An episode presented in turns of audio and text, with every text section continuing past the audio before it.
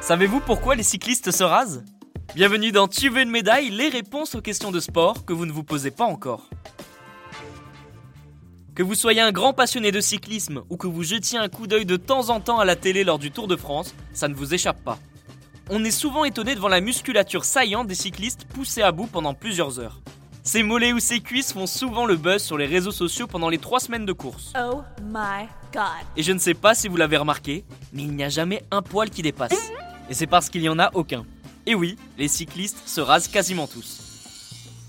Et plusieurs raisons expliquent cette habitude. Alors premièrement, les chutes. On est déjà tous tombés lors d'un petit tour à vélo. Pour ceux pour qui ce n'est pas encore le cas, je vous le souhaite pas. Hein. La chute fait mal, mais les jours de cicatrisation derrière le sont tout autant. Une croûte se forme et généralement niveau hygiène, les poils se prennent dedans et c'était pas le top. Dans le cas des cyclistes, une chute provoque souvent des brûlures. Ça s'appelle des pizzas dans le jargon. Je pense que j'ai pas trop besoin de vous expliquer. Vous arrivez à visualiser, c'est bon? La deuxième raison est d'un point de vue pratique, les muscles sont mis à rude épreuve et nécessitent des massages et des soins.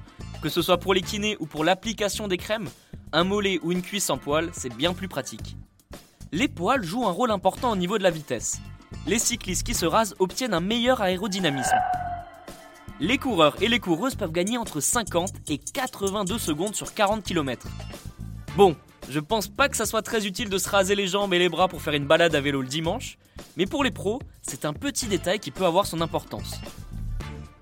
Quand on voit que pendant 3 semaines les cyclistes se battent sur le Tour de France pour gratter des petites secondes à chaque étape, si le fait de se raser peut aider à gagner une course, c'est sûrement pour ça qu'ils prennent tous le rasoir. Et sincèrement, je pense que le côté tradition joue également un rôle important.